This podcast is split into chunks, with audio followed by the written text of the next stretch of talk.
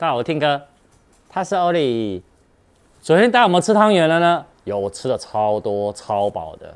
好，一样，今天呢是礼拜三，送给大家三则科技午报，好吧？本影片由杰生通信赞助播出。我看第一则，其实先前呢已经有传出说要发表折叠手机的 Google 新的消息哦，其实他们说在今年年底会发表以外啊，他们也有说苹果也很有可能会考虑呃折叠手机的这个装置。啊，传其实之前哦，在去年年底哦，原本呢，Google 要推折叠手机，但因为呢，在发表前呢就刹车了。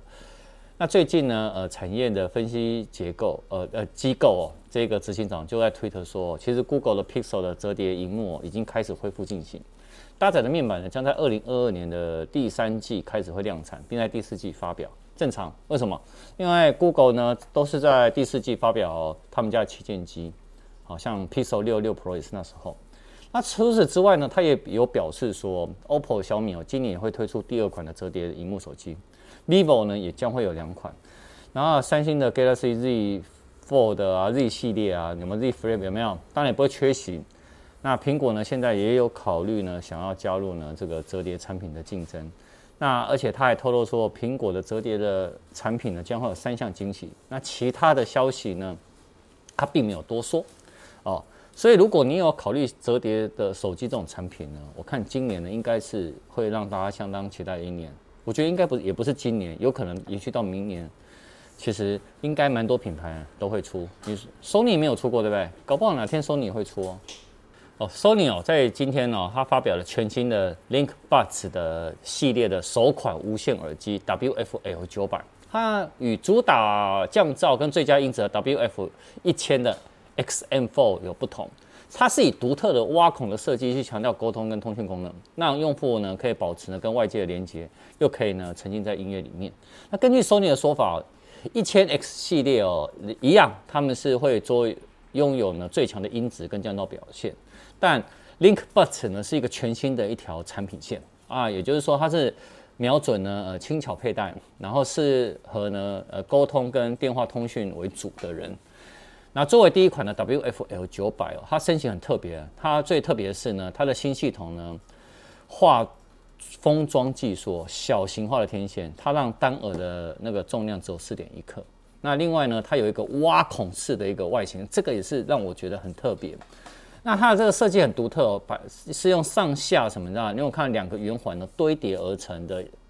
那你只要把它呢放到你的耳朵的这个凹槽里面呢，那它有搭配不同尺寸的耳翼呢，就可以进行的固定。它比较特别的是有广域点按体验这个功能啊，意思是什么呢？就是说你不用去点击呢耳机的本体，而呢去触控耳朵的前方或是脸颊上方呢，就可以下达指令了。那目前呢，呃，台湾还没有上市啊，以美金的价格折合台币大概四千九百八十七元左右。那我觉得台湾有可能会卖到五千九百九十元，为什么？因为台湾还要关税啊相关的。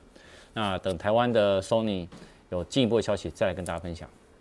iPhone 其实有非常多的很好用的小技巧、小功能，但是呢，哎，还没有被很多人发掘。那近最近呢，日媒哦，他报道说，日本网友使用 iPhone 的语音隔离这个功能哦，在嘈杂环境中哦，使用 Line 或 FaceTime 通话的时候，可以一键呢除去周遭的杂音，只剩下人声。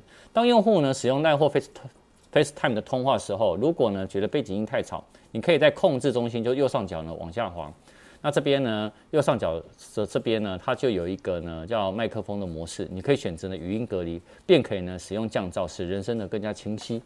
那目前的麦克风的模式有一般语音隔离跟宽广频谱这三种模式，除一般模式以外，语音隔离而事实上呢是人声的一个增强模式在，所以呢我们用户可以在户外的一些环境哦，在使用的时候呢，人声呢可以来回更清晰。